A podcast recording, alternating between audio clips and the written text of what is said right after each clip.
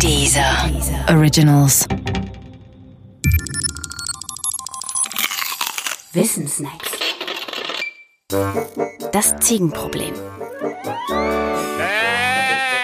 Anfang der 90er Jahre machte ein Problem die Runde, das seinen Namen von den Trostpreisen in einer Spielshow bekam. Das Ziegenproblem. Stell dir vor, du bist ein Kandidat. Wie immer in der Show stehst du am Ende vor drei verschlossenen Türen. Du weißt, hinter einer dieser Türen befindet sich ein Auto, hinter den beiden anderen jeweils eine Ziege. Was wo steht, weißt du nicht. Der Showmaster weiß es aber. Nun darfst du eine Tür auswählen und erhältst das, was sich dahinter befindet, als Gewinn.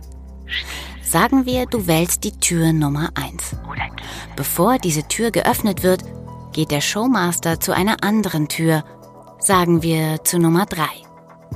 Schließt diese auf und es grinst dich eine Ziege an.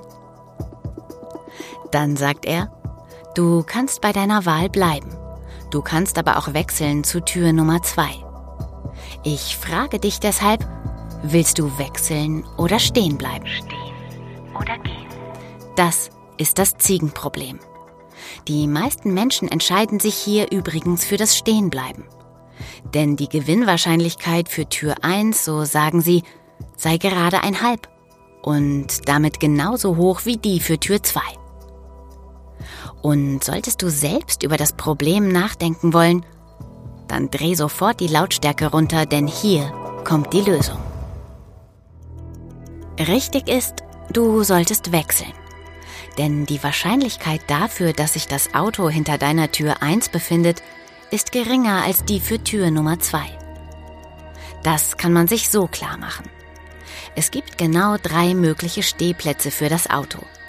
Hinter Tür 1 oder hinter Tür 2 oder hinter Tür 3.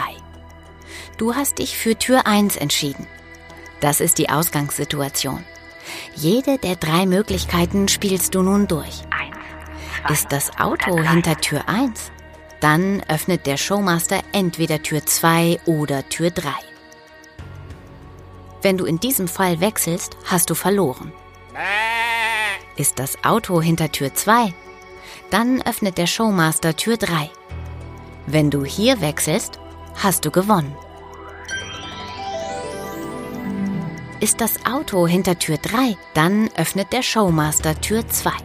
Wenn du hier wechselst, hast du auch gewonnen. Insgesamt hast du also in zwei von drei Fällen gewonnen, wenn du wechselst. Deshalb der Rat, wechsle.